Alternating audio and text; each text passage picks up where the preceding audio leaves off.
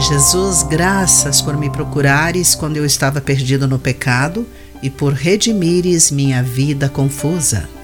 Olá, querido amigo do Pão Diário, bem-vindo à nossa mensagem de esperança e encorajamento do dia.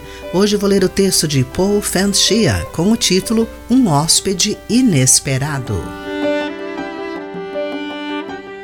Zaque era solitário. Caminhando pelas ruas, podia sentir os olhares hostis mas sua vida deu uma guinada.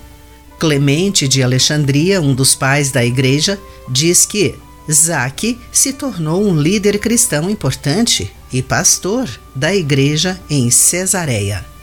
Sim, estamos falando de Zaqueu, o principal coletor de impostos que subiu numa figueira brava para ver Jesus, conforme Lucas, capítulo 19, entre os versículos 1 e 10.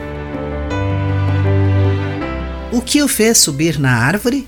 Os coletores de impostos eram vistos como traidores, pois tributavam muito seu próprio povo para servir ao Império Romano. Mesmo assim, Jesus tinha a fama de aceitá-los. Zaqueu pode ter questionado se Jesus o aceitaria também. Por ser de estatura baixa, ele não conseguia ver por cima da multidão. Talvez tenha subido na árvore para tentar ver Jesus. E Jesus também estava procurando por ele. Quando Cristo chegou à árvore onde Zaqueu estava, olhou para cima e disse: Zaqueu, desça depressa. Hoje devo hospedar-me em sua casa. Jesus considerou absolutamente necessário hospedar-se na casa de Zaqueu. Imagine isso o Salvador do mundo querendo investir seu tempo com um rejeitado da sociedade. Quer seja nosso coração, relacionamento ou vida que precise de conserto, podemos ter esperança. Jesus nunca nos rejeitará quando nos voltarmos a Ele. O Senhor pode restaurar o que foi perdido e quebrado e nos dar um novo significado e propósito.